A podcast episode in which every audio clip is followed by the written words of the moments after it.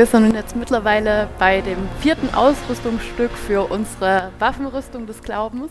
Cool, dass ihr alle noch mit dabei seid. Ich hoffe, ihr habt noch so ein bisschen im Hinterkopf, was die anderen Teile waren. Und genau deswegen bin ich heute auch da, um den ähm, nächsten Teil zu machen. Und diese Waffenrüstung des Glaubens, die wird eigentlich erst ab dem Punkt relevant, wo wir sagen, ja, wir sind Jesus-Nachfolger. Also diese Entscheidung hat schon stattgefunden. Ne? Das habt ihr bestimmt auch in den letzten Wochen mitgekriegt. Es heißt, also wir haben gesagt, ja Jesus, wir glauben, dass du für unsere Schuld am Kreuz gestorben bist. Und jetzt auf einmal wird uns klar, ey, das ist ja gar nicht so easy peasy, sondern wir sind da so richtig angefochten, wir sind in einer Schlacht.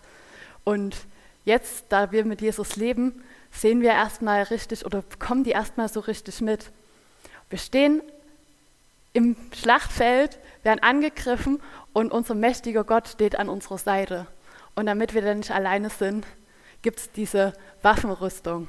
Die soll uns schützen und mit der sollen wir kämpfen. Und genau, darum geht das. Ganze Themenreihe so ein bisschen. Und diese Waffenrüstung, das ist nicht was, was man einfach bekommt, wenn man sich bekehrt hat. Das ist nicht so was, das du quasi als Starterpaket für, Je für einen Jesus-Nachfolger mit dazu bekommst, sondern das musst du aktiv anziehen. Da gehört ein ganz großer Teil selber von dir mit dazu. Und genauso, ja, genauso ist es mit dem Brustpanzer. Und um den geht es heute. Und das steht im Epheser 6, Vers 14. So steht nun fest, angetan mit dem Brustpanzer der Gerechtigkeit. Also Brustpanzer, das ist so ein Ding, wie ihr es schön auf dem Bild sieht, das geht von hier bis hier und das hält ziemlich viel ab, ist wichtig für einen Kampf und der schützt unseren Körper. Alles, was da unten drunter ist, das geht nicht so schnell kaputt, das kann nicht so schnell angegriffen werden. Genau, und das ist das, wofür wir so einen Brustpanzer brauchen, beziehungsweise wofür den so die Römer und die Gallier und keine Ahnung, wer noch so einen Brustpanzer getragen hat damals, wofür die den hatten oder warum die den anhatten. Weil unter dem Ding liegt das Herz. Und wenn das Herz kaputt ist, das ist meistens nicht so gut. Wenn das hin ist, dann ist der Körper auch mit hin. Lebensbedrohliche Angriffe können so überlebt werden. Wenn in einer Schlacht in Kämpfer seinen Arm verloren hat oder sein Bein, dann war das für den auch extrem schlimm. Aber ohne einen Arm oder ohne ein Bein kannst du leben. Wenn dein Herz, wenn deine inneren Organe hier kaputt sind, dann sieht es ganz, ganz, ganz, ganz schlecht aus, dass du das Ding überstehen kannst. Und auch im geistlichen Sinne müssen wir auf unser Herz besonders aufpassen.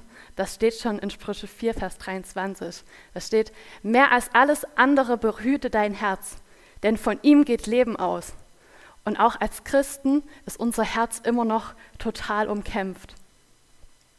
Und das weiß der Teufel auch. Der weiß, okay, das ist jetzt ein Christ. Der gehört jetzt zu Gott. Scheiße. So schnell kracke ich den da nicht mehr raus. Ne? Wir, nichts kann uns von der Liebe Gottes trennen. Scheiße, der ist jetzt ein Christ. Der kann diesen Fakt nicht umkehren. Aber was er machen kann, er kann uns inaktiv machen. Wir als Christen, wir sind eigentlich so wie eine Bombe. Ihr wisst alle, wie Bomben funktionieren. Ne? Die gehen hoch und wir haben eine Botschaft, ne? die neue, das Neue Testament, die Botschaft von Jesus, die ist, die ist übelster Sprengstoff. Und mit Gottes Kraft, weil Gott so groß ist, können wir alle, eigentlich alles erreichen.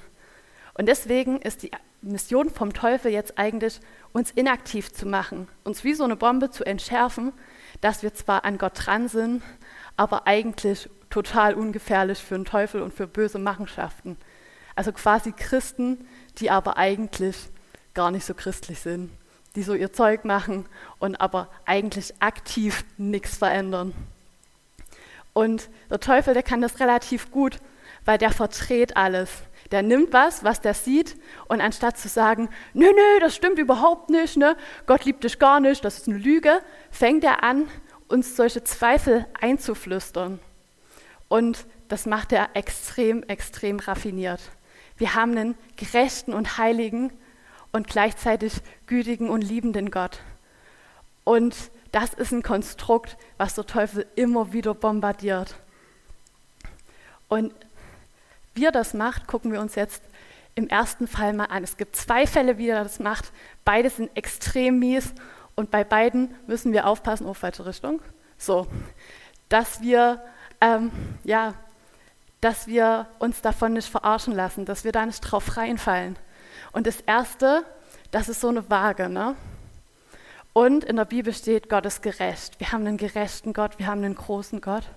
Und es fängt übelst schnell an bei uns, dass wir sagen, okay, wir haben einen gerechten Gott. Ich will ein guter Christ sein, ich will ein guter Mensch sein. Ich versuche jetzt extrem gut zu leben. Ich weiß, was so richtig und falsch ist. Vielleicht jetzt als Christ sogar noch mehr als vorher. Ich, ich kenne ein paar Bibelgeschichten. Ich weiß, was so grob drin steht. Ich habe eine Moral und ein Gewissen. Ich weiß, ne, wie ich unbedingt, also so circa leben müsste, um alles richtig zu machen. Und ich versuche das jetzt okay, was ist denn gut? Was kann ich denn gut als Christ machen? Hm, mitarbeiten in der Jugend. Ja, ich tu mal in der Jugend mitarbeiten. Und ja, eigentlich, Spenden ist, glaube ich, auch so wichtig. Und ja, niemanden anlügen. Okay, niemanden anlügen, das mache ich auch nicht. Und ach, ja, feine Lieben, ne? Soll man, oh, scheiße, also den einen kann ich gar nicht leiden. Okay, dann bin ich jetzt mal freundlich zu dem. Uh, uh, nee, der ist einfach ein Arsch, aber ich weiß, ich muss, ich muss doch lieb zu dem sein. Das steht doch in der Bibel drin. Du sollst deine Feinde lieben. Jetzt muss ich doch gefälligst mal meinen Feind lieben.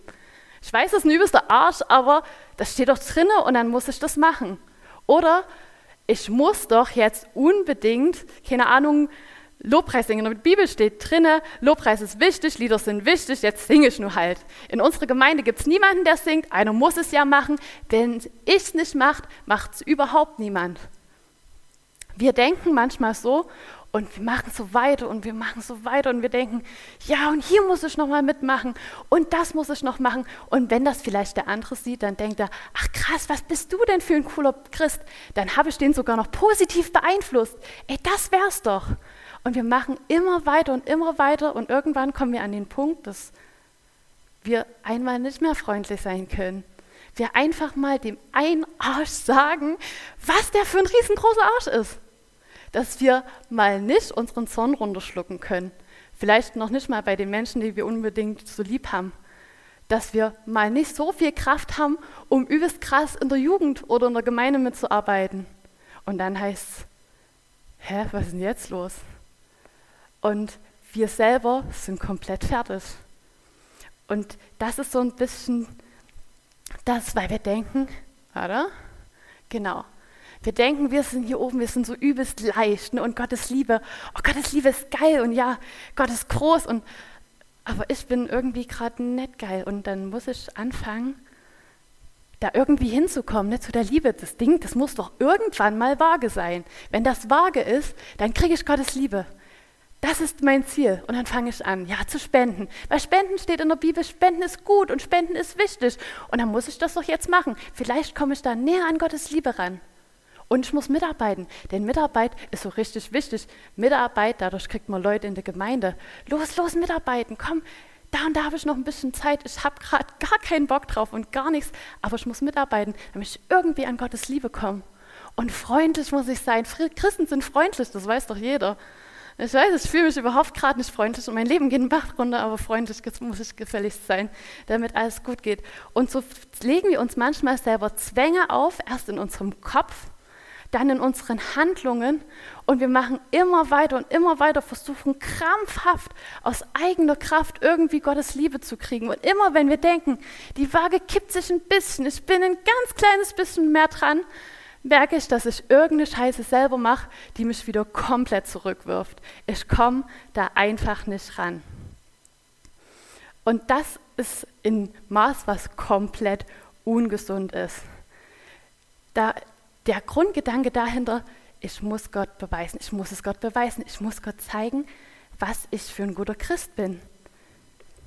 Ich muss ihm zeigen, dass ich diese Liebe da, dass ich die verdiene.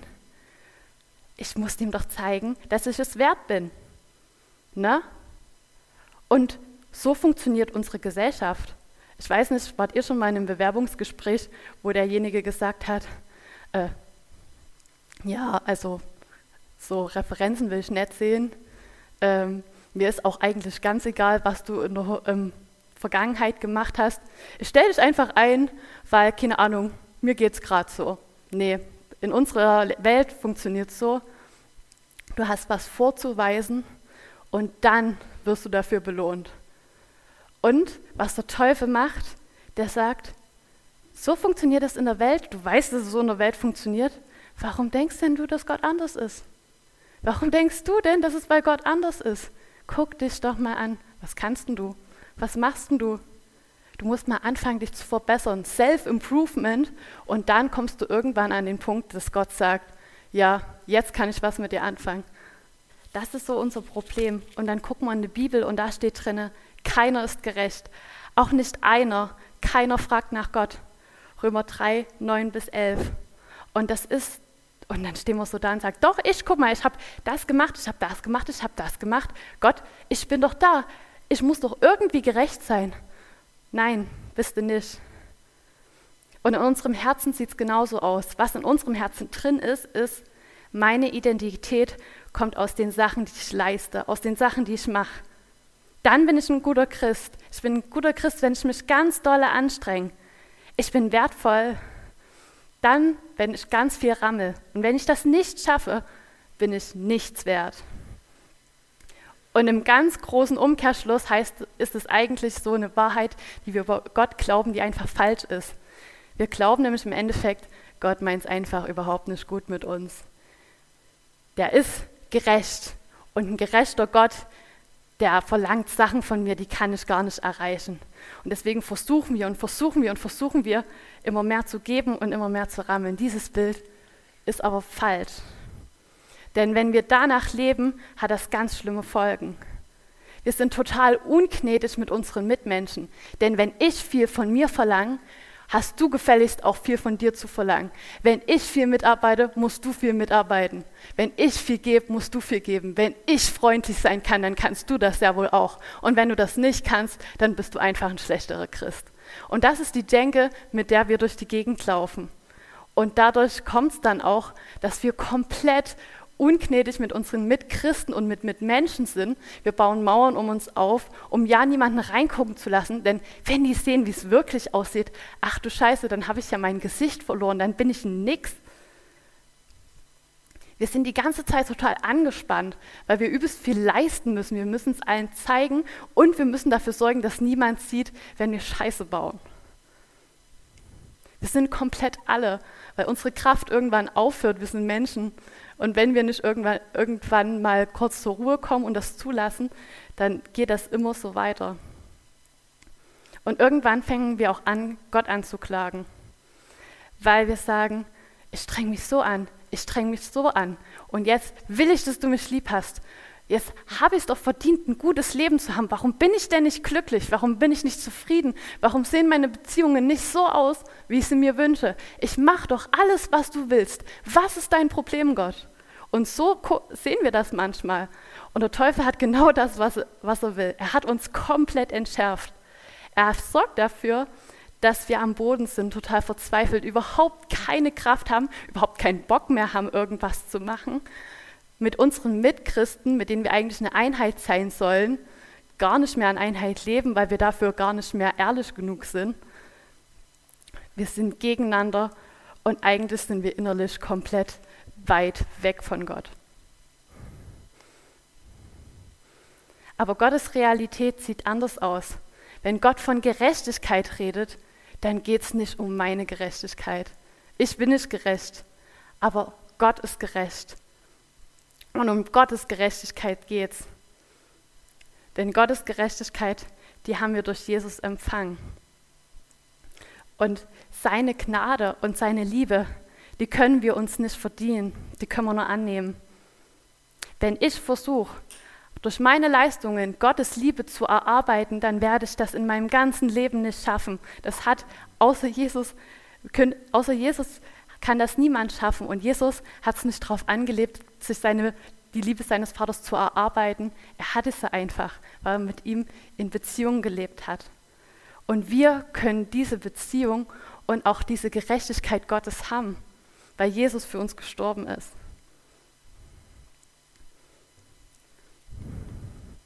Das ist Gottes Wahrheit. Denn es ist hier kein Unterschied. Sie sind allesamt Sünder und ermangeln des Ruhmes, den sie bei Gott haben sollten. Und werden ohne Verdienst gerecht aus seiner Gnade durch die Erlösung, die durch Christus Jesus geschehen ist, im Römer. Es ist nicht unser Verdienst, es kommt aus Gott. Und das heißt, ich bin gerecht aufgrund meiner Leistung. Ich muss Gott nicht beweisen, dass ich es wert bin, geliebt zu werden. Und ich muss mir auch nicht meine Identität erarbeiten, weil Gott mich liebt und mir meine Schuld vergibt. Ich bin ein Königskind, ich habe diese Königswürde, das ist meine Identität. Ich muss es niemandem beweisen. Ich bin schon so unglaublich hoch und so unglaublich wertvoll in den Augen meines Schöpfers. Höher als das werde ich nie kommen in meinem Leben. Höher als das gibt es auch gar nichts. Das ist mein Wert, das ist meine Identität. Und damit ähm, kann ich gnädig sein. Das ist die Kraft, mit der ich auch mitarbeiten kann. Aber nicht, weil ich muss, sondern weil ich es kann, weil es eine Möglichkeit ist, meinen Schöpfer zu ehren. Und dann gibt es noch eine Falle, die uns der Teufel stellt. Das ist die, ich komme aus dem Gefängnis Freikarte. Ich weiß nicht, wer von euch hat Uno gespielt, Uno, Monopoly gespielt? Wer kennt diese Karte? Also ein bisschen abgewandelt? Okay, also ihr wisst so ungefähr, ähm, wofür diese Karte benutzt wird. Das ist im Monopoly, für alle, die es nicht kennen, gibt es ein Gefängnis. Und da muss man immer mal rein, entweder durch Karten oder wenn man kein Geld mehr hat. Und wenn man diese Karte hat, kommt man aus dem Gefängnis frei. Richtig cool, wenn man es spielt und die anderen die nicht haben. Ähm, genau. Und das ist auch was, was der Teufel uns einreden will. Und zwar ähm, kann es sein, du bist Christ und sagst, ja, also Ne? Ich glaube an Gott, ich glaube auch, dass es den gibt, ich glaube auch, dass der komplett Liebe ist und alles. Ähm, aber ich bin doch eigentlich kein sündiger Mensch. Ich meine, es gibt, es gibt schon schlimme Sachen in der Welt und es gibt auch Leute, die richtig Mist verzapfen. Aber ich doch nicht. Guck mal, keine Ahnung, ich bin 22. Was habe ich denn in meinem Leben bisher groß verbrochen? Ich habe niemanden umgebracht. Ich habe nicht wirklich was gestohlen und so, so Lügen hin und her. Das, das macht doch jeder. Also wirklich mal, was ist denn, was wollt ihr jetzt eigentlich von mir? Ne? Und dieses, dass wir einen liebenden und vergebenen Gott haben, das macht uns gar nicht mehr dankbar und bewegt uns auch nicht zur Umkehr, sondern wir nutzen das als Rechtfertigung für die Vorstellungen, die ich von einem guten Leben habe. Ne? Ich habe meine Vorstellungen, wie ich leben will und weil Gott mich liebt hat er die doch automatisch auch, oder? Wenn ich jetzt beschließe, dass ich mit meinen scheiß Eltern überhaupt keinen Kontakt mehr haben will, weil es als Arschlöcher sind und sonst wohin zieht, dann muss das Gott doch gut heißen. Ich meine, mir geht es bei denen nicht gut und das muss Gott doch auch so sehen. Wenn Gott mich wirklich lieb hat, dann versteht er das doch. Oder? Scheiße, ich habe jetzt meine, meine Freundin betrogen, aber eigentlich, sorry, Beispiel nicht wahr. Sorry. Ne? Aber, aber dieses, ja, aber das ist das gerade, was ich in dem Moment wollte und, und Gott versteht das doch, weil Gott will doch, dass es mir gut geht. Der andere Partner, der ist viel besser für mich. Das muss Gott doch auch so sehen. Ich meine, dass ich demjenigen wehgetan habe, ist jetzt blöd, aber ich habe einen Gott, der mir vergibt, der vergibt mir auch. Das ist ja nicht so schlimm. Und der liebt mich doch. Ich meine, der wird mir das doch vergeben, oder? Und so passiert es manchmal, so Lügen. Lügen tut doch jeder und mein Gott liebt mich, der vergibt mir das doch. Ich habe doch die aus, ich komme aus dem Gefängnis freie Karte. Gottes Gnade, die ist doch da drüber. Überheblichkeit. Ja, was ist denn? Ich denke halt, dass ich besser bin als diejenige. Pff, verklagt mich. Mein Gott liebt mich. Und selbst wenn der scheiß Kommentar ihr gegenüber nicht hätte sein müssen. Mein Gott, vergib mir das. Und scheiße, ich habe wieder übelst viel Geld rausgeplatzt und jetzt muss ich mir wieder, wieder von irgendjemandem schnorren, aber ja, so bin ich halt. Komm damit klar oder lass es, ne? Der Grundgedanke hinter diesem Ding ist, eigentlich bin ich doch gar nicht so schlecht, ich brauche gar keine Vergebung. Und auch das ist was, wo wir aufpassen müssen, dass unser Herz nicht so denkt, weil unsere Welt so funktioniert.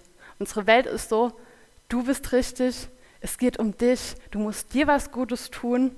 Vergiss mal die allen anderen, mach dein Ding, bleib bei dir, bleib dir treu, bleib so wie du bist, genauso bist du richtig. Und das ist einfach in dem Kontext falsch. Du bist geliebt und du hast einen großen Gott, aber das heißt nicht, dass alle deine Ideen Gold wert sind und dass alle deine Fehlentscheidungen einfach so unter den Teppich gekehrt werden. Gott ist unglaublich groß und kann sich, will, kann sich um dich kümmern und will sich um dich kümmern. Aber wenn du so denkst und so handelst, dann hast du die Angst, wenn ich mich nicht um mich kümmere, dann kümmert sich niemand um mich. Wenn ich nicht danach sehe, wo ich bleibe, dann kümmert sich niemand um mich. Und Gott, der hat auch gesagt, der ist Liebe. Wenn ich mich um mich selber kümmere, dann muss sich Gott ja auch irgendwie um mich kümmern. Es gibt so einen Spruch, hilf dir selbst, dann hilft dir Gott. Kennt ihr den? Äh, okay, ihr kennt ihn vielleicht nicht. Aber es ist oft, dass wir so leben und so und das glauben. Und die Folgen davon sind, dass wir gar nicht mehr nach dem Willen Gottes für unser Leben fragen, weil dann könnte der ja uns was sagen, was uns überhaupt nicht passt, sondern wir planen unser Leben und dann suchen wir uns irgendwelche Wahrheiten, die wir von Gott kennen, raus und sagen, ja, aber Gott ist doch Liebe, da passt das schon. Gott ist doch auch glücklich, wenn ich glücklich bin. Ne? Hm? Das passt schon so. Und wir nehmen Gott Ehre wir lassen uns nicht mehr von ihm beherrschen, sondern von irgendwelchen Leidenschaften. Wir entfernen uns immer mehr von Gott und wir verlieren auch unsere Mitmenschen aus dem Blick, denn unser Blick ist in erster Linie auf uns selber gerichtet. Wir sind unser Gott, wir sind das, was gerade wichtig ist, der größte Reiz, der zieht.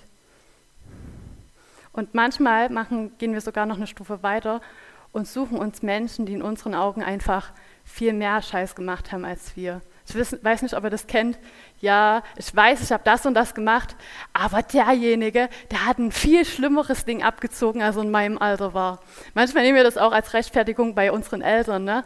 Ich weiß, ich habe jetzt gerade Scheiße gebaut, aber als du in meinem Alter warst, da weiß ich, da hast du einen viel größeren Mist gebaut.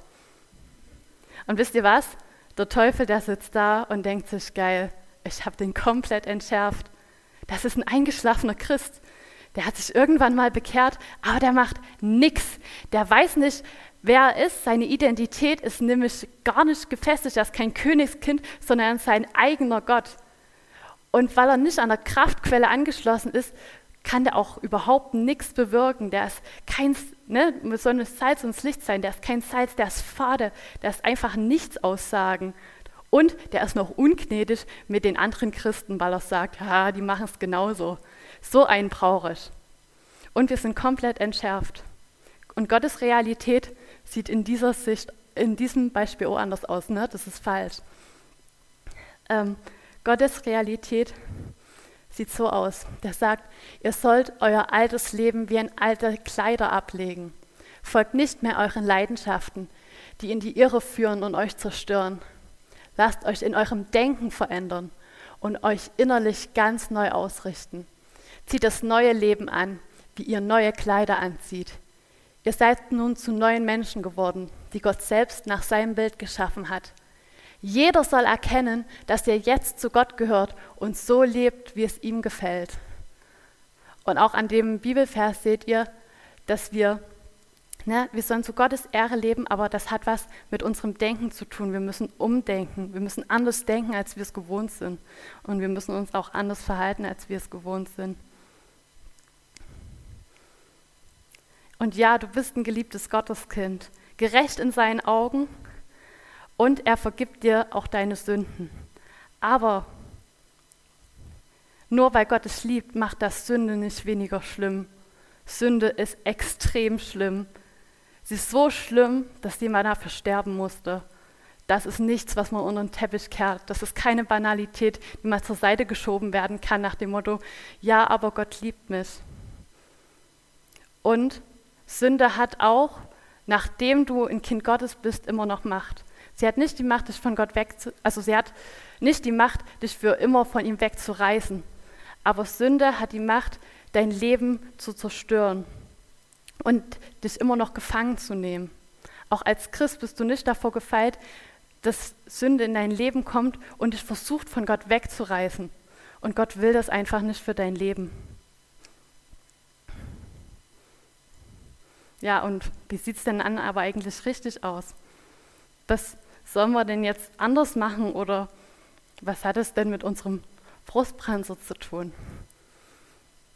Der Brustpanzer ist Gottes Gerechtigkeit und den müssen wir anziehen. Denn in dem haben wir einfach diese Zusage. Ne? Doch Gott erklärt uns aus Gnade für gerecht. Es ist sein Geschenk an uns durch Jesus Christus, der uns von unserer Schuld befreit hat. Im Römer 3, Vers 24. Oder der Tim Keller, der hat das auch schön gesagt.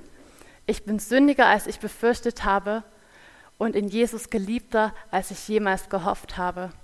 Das ist unser Brustpanzer. Wir sind gerecht vor Gott. Aber wir wissen auch, was, das, was diese Gerechtigkeit bedeutet. Sie ist nicht billig erkauft. Das ist ein unglaublich wertvolles Geschenk, dass wir die anziehen dürfen. Und es ist unsere Identität. Wir sind gerecht. Wir sind Königskinder. Und jetzt auf in die Schlacht. Okay, wir sind gerecht, wir sind geliebt, aber unsere Sünde ist was, mit dem man nicht leichtfertig umgeht. Und wie sieht es jetzt praktisch aus? Schwertkunstlektion, leg deinen Schutzpanzer an. Und das sind jetzt ein paar Schritte, ähm, die, die wichtig sind. Das erste ist Buße tun. Wir haben gerade gemerkt, dass Schuld nichts ist, mit dem man leichtfertig umgeht. Und du und ich, wir häufen Schuld an, wir sind Menschen, das passiert. Das heißt jetzt nicht, dass wir uns runterprügeln müssen und sagen, ach du Scheiße, was für blöde Menschen sind wir. Wir sollen mit der Schuld das tun, was, da, was wir eigentlich immer damit tun sollen. Wir sollen damit zu Gott gehen. Und Buße tun, das ist immer so ein Wort, das ist ziemlich alt und das kennen wir vielleicht aus der katholischen Kirche, so beistemäßig, aber das ist wichtig. Das heißt, ich bringe meine Sünde, meine Schuld, alles, was ich mir aufgeladen habe, zu Gott. Wo Gott in meinem Leben handle ich bewusst nach deinem Willen. Und das lade ich bei ihm ab und bitte um Entschuldigung. Und das Coole ist, nicht nur zweimal, nicht nur wenn wir mal Glück haben, sondern jedes Mal vergibt uns Gott. Jedes Mal sagt er, ja, das ist am Kreuz, das ist fertig. Und der nächste Schritt ist, deine Schuld bei Gott lassen. Wenn Gott sagt, deine Schuld ist weg, dann ist die weg und du kannst gehen und du kannst weiter mit Gott zusammenleben. Nichts passiert mehr damit, die ist einfach bei Jesus. Dafür ist er gestorben, dass die weg ist. Und das Letzte ist Gott glauben. Du bist sein geliebtes Kind. Du musst es ihm nicht beweisen. Und du musst auch kein besserer Mensch werden erst. Du wirst schon geliebt. Und das ist deine Identität. Damit kannst du im Leben rumgehen und die ganzen Sachen, die ihr vorhin aufgezählt gesehen habt, ne?